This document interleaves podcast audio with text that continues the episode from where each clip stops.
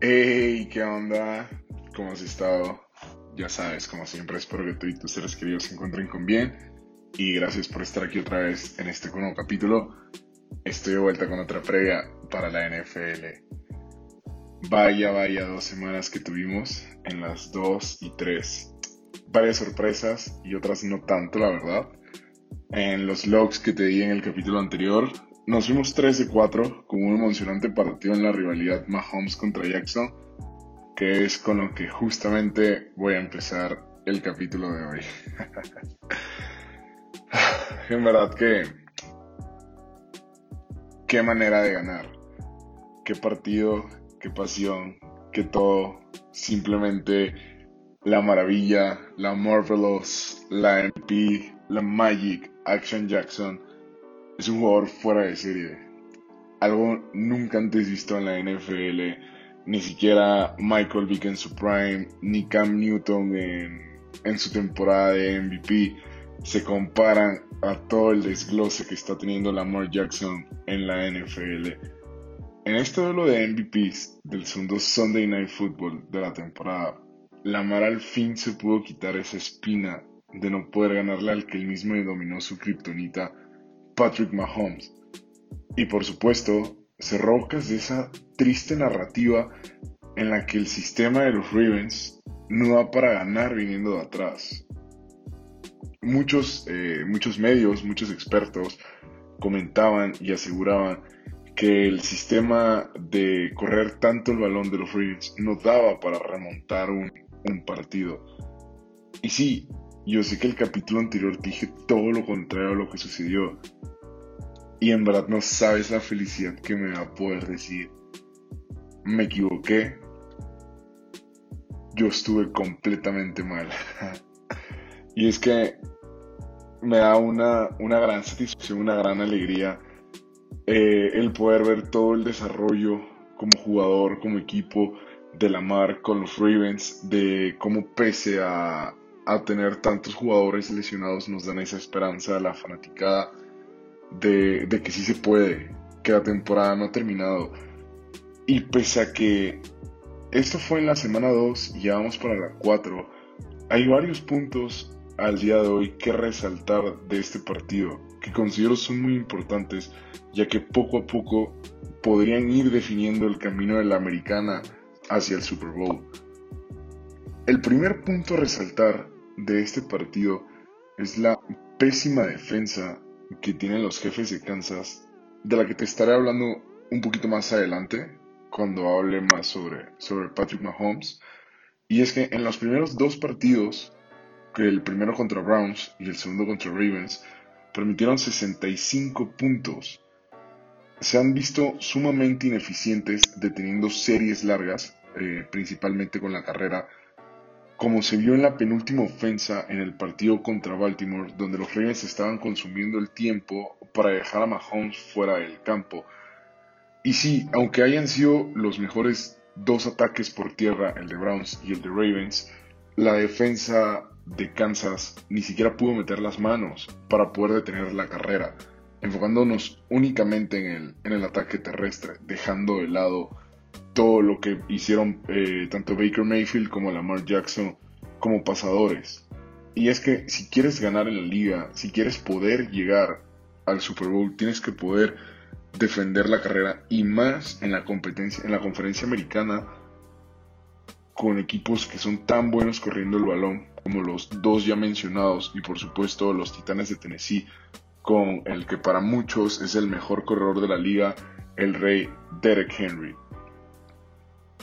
Y, ok, el segundo punto es la confianza, la relación que tiene el entrenador-jugador John Harbaugh con Lamar Jackson, donde Lamar se ve como el claro líder del equipo, el gran motivador, y esto es una pieza clave para todo equipo que quiera ser campeón. Si vemos esto en comparativa con otros equipos históricos, incluso en otros deportes, eh, se puede ver como jugadores eh, que se dedicaban a motivar, a incentivar, de diferentes maneras sí, pero que se dedicaban a darle esa chispa a su equipo, como lo fue Kobe con los Lakers, Jordan con los Bulls, como lo sigue siendo Brady con, con Bucaneros y como lo fue con Patriotas, todos estos jugadores que, que tienen esa chispa, que son unos playmakers, que, que con una jugada, con un cambio, pueden darle una vuelta de 180 al partido y poder darle ese, ese extra a su equipo y a sus compañeros. Y todo esto de la confianza viene a partir de que al cierre del partido, quedando un minuto en el reloj, se tenía un cuarta y uno en la que el coach John Harrow le pregunta a Lamar si se la quiere jugar para asegurar el partido. Esto a toda la fanática de Ravens nos mandó directamente al 2019 en el partido contra los en ese entonces favoritos Seattle Seahawks en la temporada de Jackson, donde igualmente en, una cuarta oportunidad clave John Harbaugh le pregunta a Lamar si se la quiere jugar. En ambas ocasiones se dieron resultados positivos para los cuervos, demostrando que son capaces de hacerlo, que si se arriesgan es porque saben que lo pueden conseguir. Incluso eso se vio esta semana con el gol de campo histórico de Justin Tucker para 66 yardas donde Pat McAfee, eh, un exjugador, igualmente pateador, pero el de despeje, en su show, en su podcast, él comenta que él siendo amigo de Justin Tucker, Justin le confirma que no hay un solo gol de campo que haya intentado, que no haya confiado en él de poder hacer. O sea, si los Ravens se la juegan es porque están bastante seguros de que pueden hacerlo. El tercer punto, enfocándonos todavía más en los Ravens es de que pese a tener 15 jugadores en la lista de lesionados, aún no se puede descartar a este equipo de la contienda, tanto por la división norte de la americana como incluso por la conferencia. Y sí, quizás sonará muy fanboy, pero esto me deja la incógnita. ¿Será que el camino al Super Bowl por la americana es a través de Baltimore? Y el siguiente punto será quizás bastante contradictorio, porque es el que yo considero el más importante y es la gran inconsistencia que tiene la Marvelous como pasador cuando el sistema lo forza a ser un coreback de bolsillo, cuando en verdad su naturaleza es ser un jugador más inclinado hacia la carrera. El claro ejemplo de esto se vio en este mismo partido en el Sunday Night contra Kansas, donde a partir del segundo cuarto, cuando lo dejaron ser Action Jackson, donde lo dejaron jugar a su estilo, donde lo dejaron ver primero por su habilidad con los pies que con los brazos, eh, se fue dando poco a poco el, resultado, poco a poco fueron remontando y fue dándole esta chispa. Incluso en el playoff de la temporada pasada contra Tennessee, es esta corrida de más de 40 yardas que le da la anotación a Baltimore, que les da esta motivación de salir adelante para poder ganar su primer partido en postemporada. Y sí, yo sé de que, bueno, quizás como coreback, tu primera opción debería ser pasar. Como comenta Stephen A. Smith de ESPN, para ser un coreback elite tienes que ser un pasador elite. Pero si hacemos una comparativa de NFL con NBA, el point guard en básquetbol, el que juega de uno, el armador, el botador, se podría decir que tiene dos dos funciones. La primera, anotar, como por ejemplo puede hacer Stephen Curry. Y la segunda, eh, el generar puntos, el generar oportunidades, como lo es Rajon Rondo, que es un jugador de dar muchas asistencias y quizás anotar eh, pocos puntos. Y te estarás preguntando, ¿qué tiene que ver esto con la MAR y con la NFL? ¿Qué pasaría si la posición, en vez de ser de quarterback, en vez de de tener como ese concepto de que primero sea pasar, si lo vemos como un playmaker, como lo es un point guard, de que no solamente es anotar eh, lo individual, sino generar situaciones de anotación. Si vemos a Lamar como un playmaker, para mi gusto, sería el mejor jugador de la liga, ya que no solo genera oportunidades para él, genera oportunidades para sus compañeros.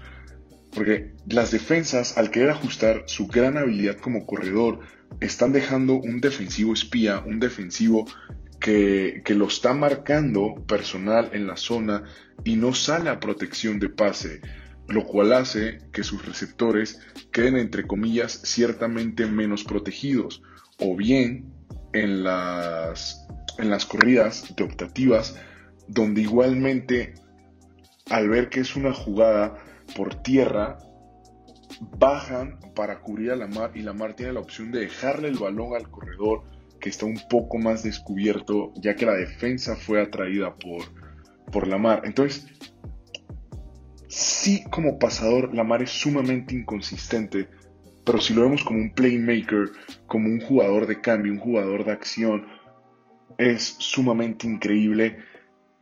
Y aunque no sea lo mejor, es lo que da frutos. Te voy a poner otra comparativa. Yo sé que a todos nos gusta ver las películas y nos gusta ver una sumamente buena actuación. Y si preguntas quién es el actor mejor pagado, pensarás que son de los mejores, quizás Denzel Washington, quizás Leonardo DiCaprio, pero no. El actor mejor pagado de todo el mundo es Dwayne The Rock Johnson.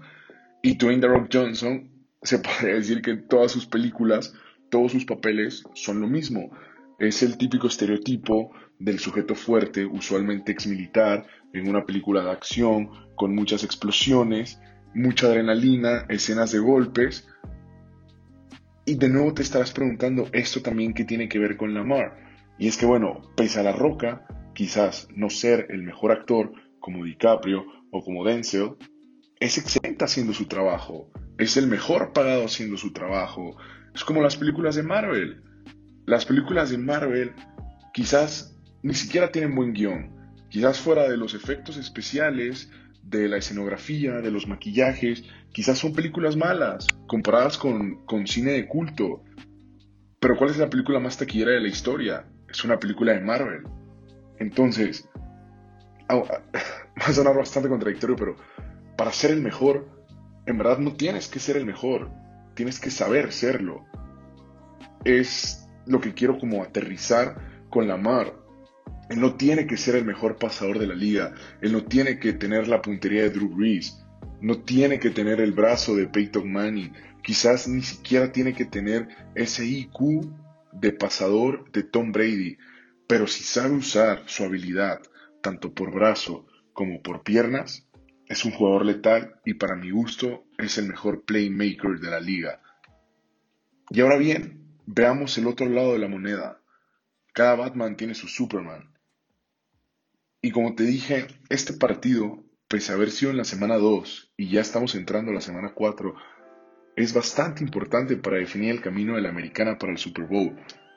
Mahomes ha perdido tres de sus últimos cuatro partidos, incluyendo el Super Bowl ya está empezando a sonar esa narrativa de que, que Mahomes quizás eh, no es el jugador que se pensaba que era. Y no, Mahomes claro que lo es. Mahomes claro que es talentoso.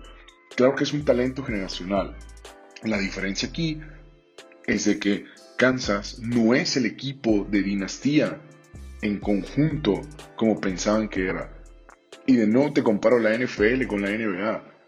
En NFL son 11 jugadores en ofensa, son 11 en defensa, son 22.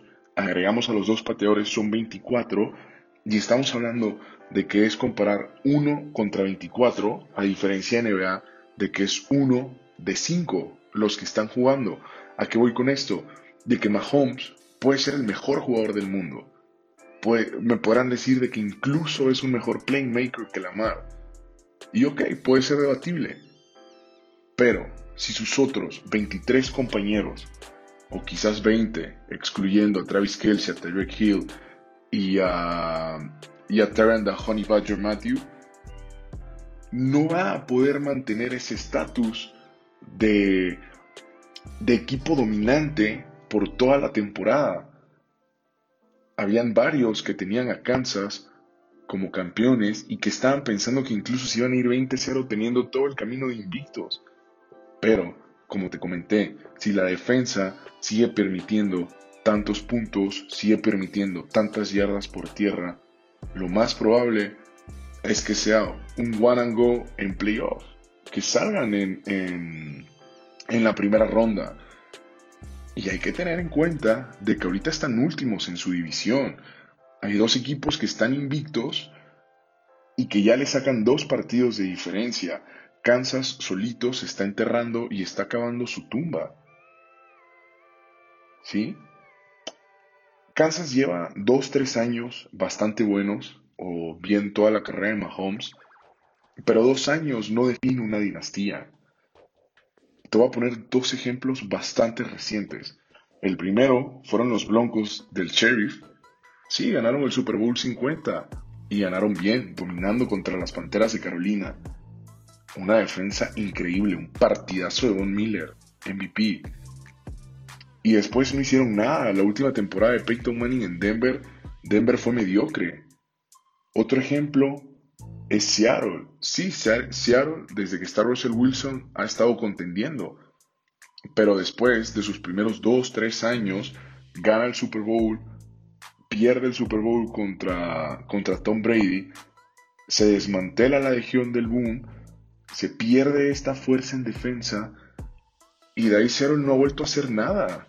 De ahí a Russell Wilson le ha estado costando los partidos en, en postemporada. Sí, han estado un playoff tras otro, pero no han sido la dinastía que proyectaban ser. Y esto es muy importante para tenerlo claro con Kansas.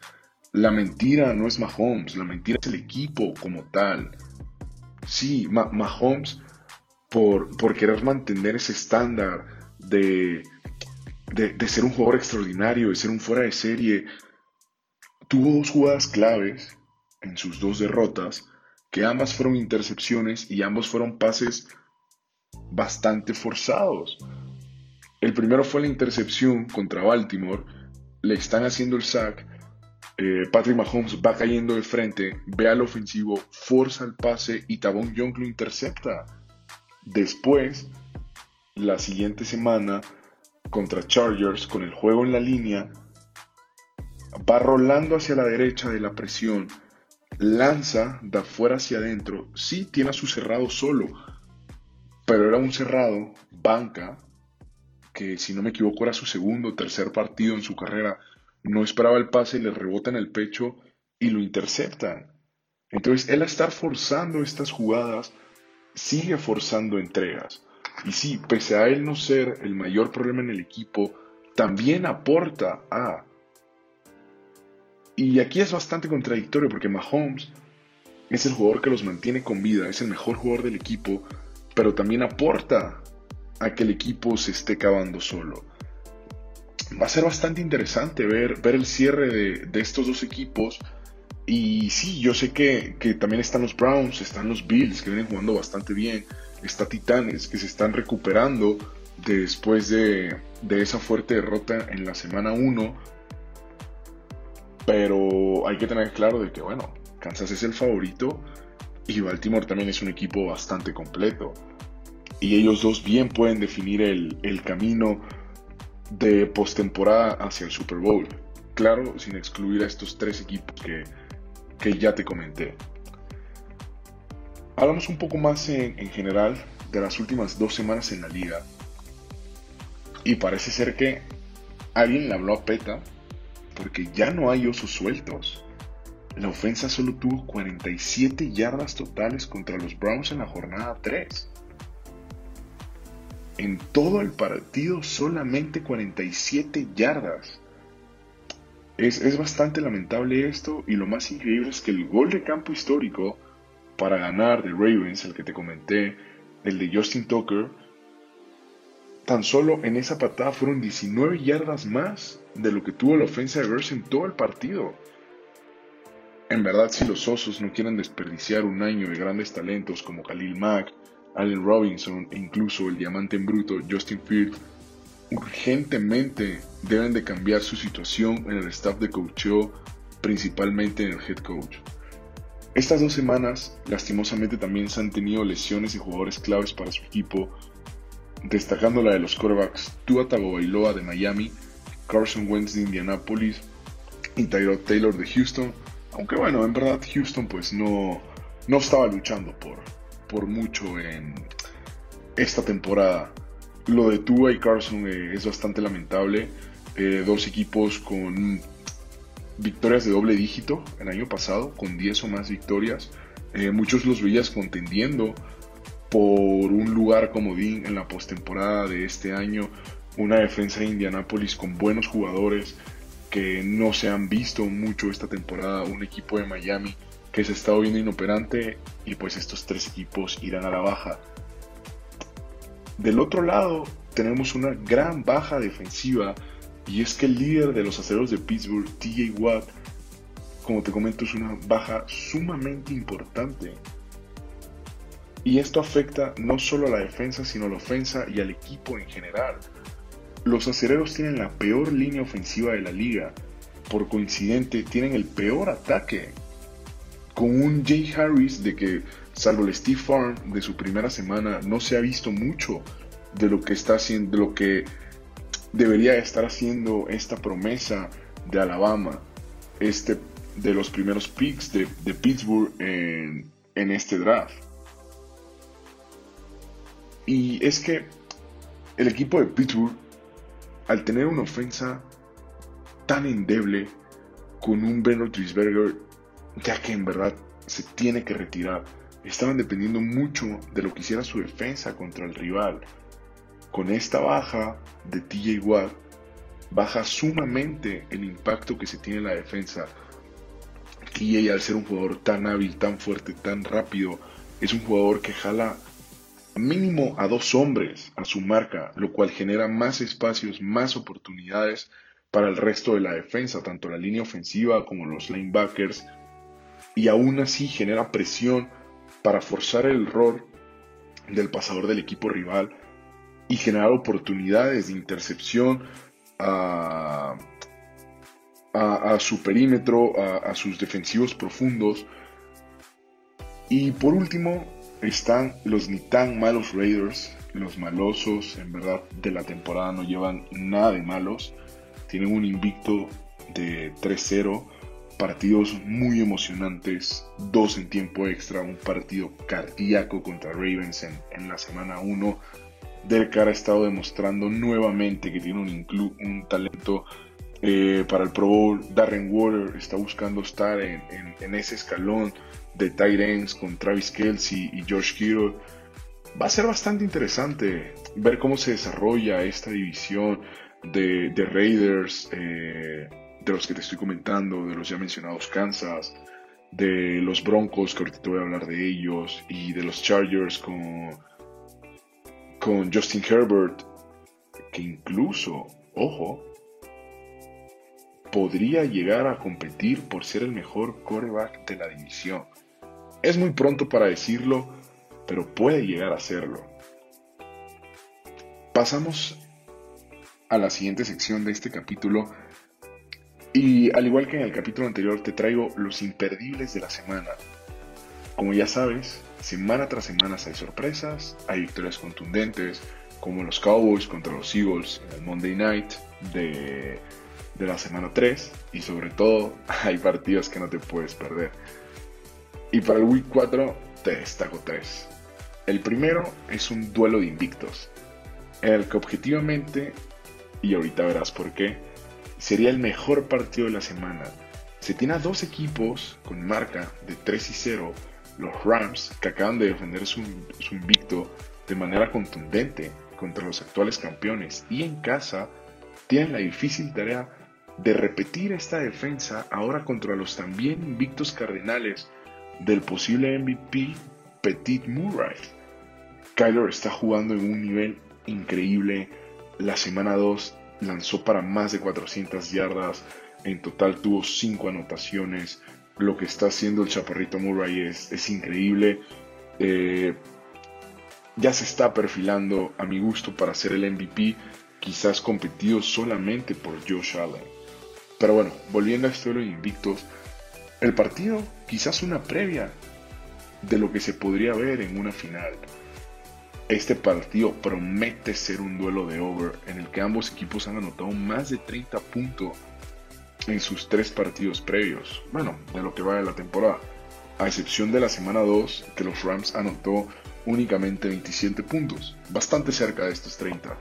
Se viene un choque de grandes ofensas que incluyen al líder receptor de la liga en yardas totales, Cooper Coop, al que para muchos es el mejor receptor de la liga, de Andrew Hopkins.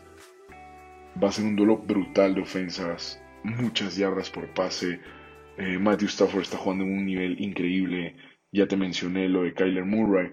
Pero no podemos descartar lo que se puede hacer del otro lado del balón. Es que está el mejor defensivo, Aaron Donald. Y por parte de Arizona está Chandler Jones.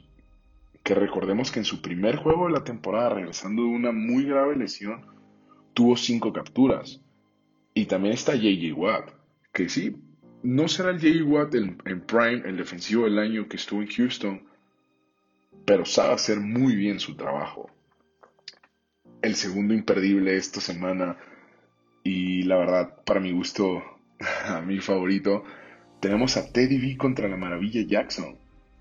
Los también invictos Broncos de Teddy Bridgewater reciben a los Cuervos queriendo demostrar que su marca de 3-0 no es de chocolate, no es una marca fácil, de que no los definen sus rivales y que sí son un equipo contendiente. Y es que bueno, a diferencia de otros invictos como los que ya te mencioné, los Rams y los Cardinals, los Broncos le han ganado a los peores equipos de la liga. Este será el primer reto, el primer partido de Denver contra un contendiente eh, de la conferencia y sí, también de, su propia división, en este caso la, la AFC Norte. Por el otro lado, los Ravens están recuperando a sus jugadores defensivos de la, titulares de la línea que se perdieron el juego pasado por protocolo de COVID. Y también regresan a entrenar eh, los receptores Miles Boykin, que es el mejor bloqueador por carrera de, de los receptores de los Ravens, y Rashad Bateman, quien fue la primera selección en este draft. En verdad espero que el domingo vaya a haber cuervos sueltos y que la mar haga su magia como solo él lo sabe hacer. Y por último, estoy seguro que ya ves venir qué partido voy a mencionar.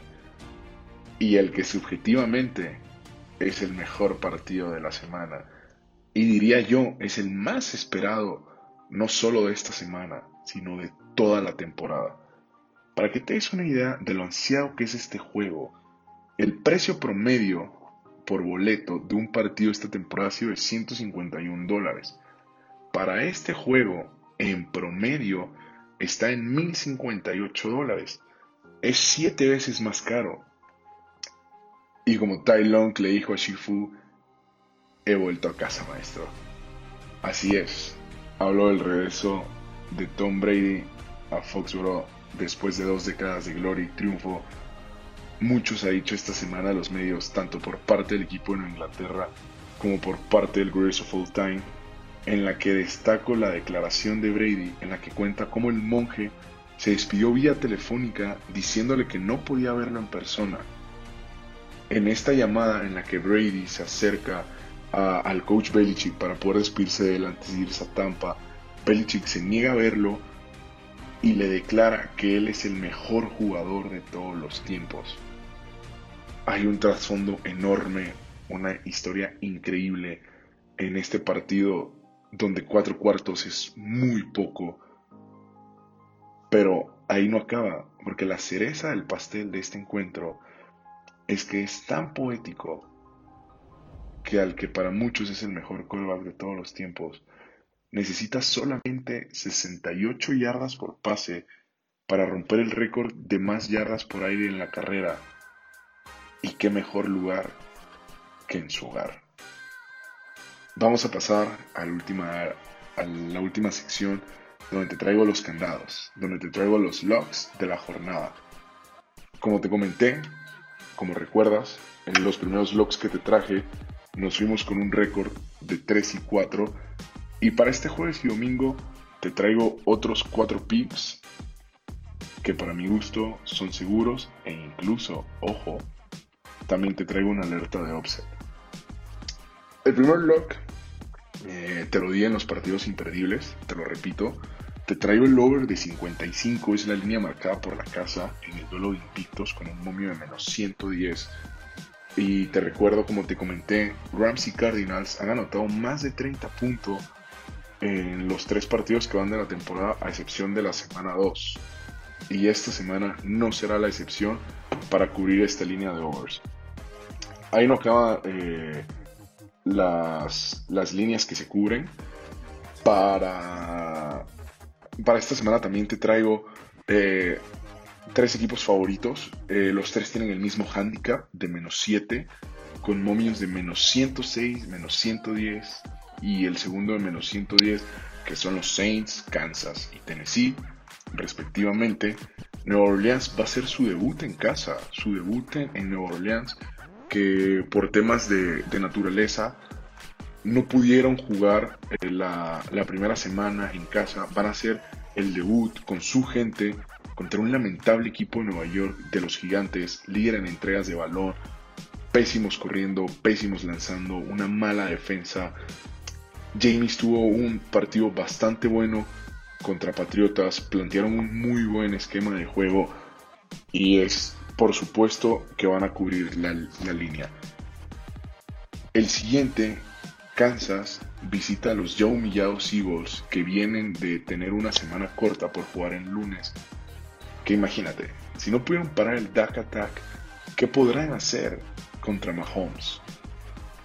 Va a ser un partido donde esta línea personalmente se me hace bastante baja y donde veo bastante seguro que se esté cubriendo. Y por último, Tennessee visita a los Jets con Zach Wilson, que está demostrando ser el peor coreback novato de esta camada y los Jets no serán rival para los Titanes del que ya te mencioné el mejor corredor de la liga, el líder en yardas, el rey Derek Henry. Y estoy bastante seguro que en este partido incluso correrá para más de 100 yardas. Y ojo, prendan las sirenas, porque como te dije, hay alerta de offset. En Miami, los Colts conseguirán al fin su primera victoria con un momio de más 115 un partido bastante cerrado, pero sí los Colts se llevarán este partido. Antes de despedirme quiero mandarle un saludo bastante especial a uno de mis mejores oyentes, a Juan Neri, quien participó en una de las dinámicas de redes encontrando un easter egg en el capítulo de la semana pasada. Y bueno, como siempre, gracias por haberte quedado hasta el final. Si te gustó este o algún otro capítulo, te invito a que lo compartas con tus amigos y familiares. También, claro, sígueme en redes sociales para más contenidos. Estoy en Twitter e Instagram como STE Record. Síguete cuidando, no dejes el, el gel y cubrebocas. Nos escuchamos la próxima aquí, en acción, en la cancha. Hasta luego.